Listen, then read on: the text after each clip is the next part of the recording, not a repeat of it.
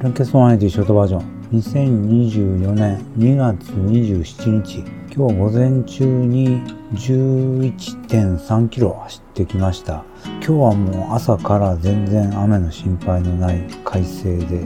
気温はかなり低かったですけどもまあまあ快適に走ることができました。昨日ほど風が強くなかったおかげでそれほど寒くは感じなかったです。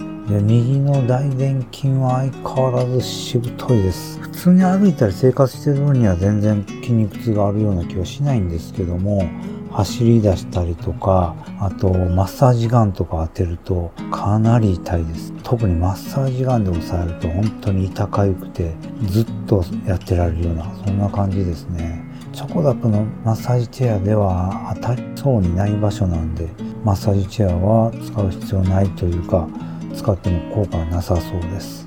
であと全然話変わるんですけども自転車のツアーがいくつかあってビンゲゴー選手がまた好調みたいです。2ステージで単独で逃げを成功させて優勝を決めてました。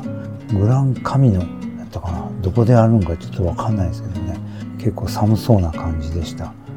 UAE ツアーも並行して行われててこれ第7ステージ最終ステージの残り10キロの山岳で逆転勝利というドラマチックな展開でした。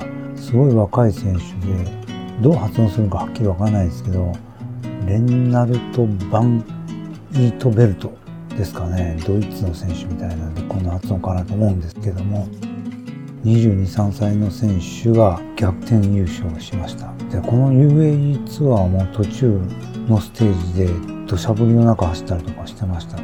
UAE で土砂降りっていうのは地元の人もびっくりなんじゃないかなと思います。3月入ったらクラシックが始まるのでまた忙しい日々が続きます。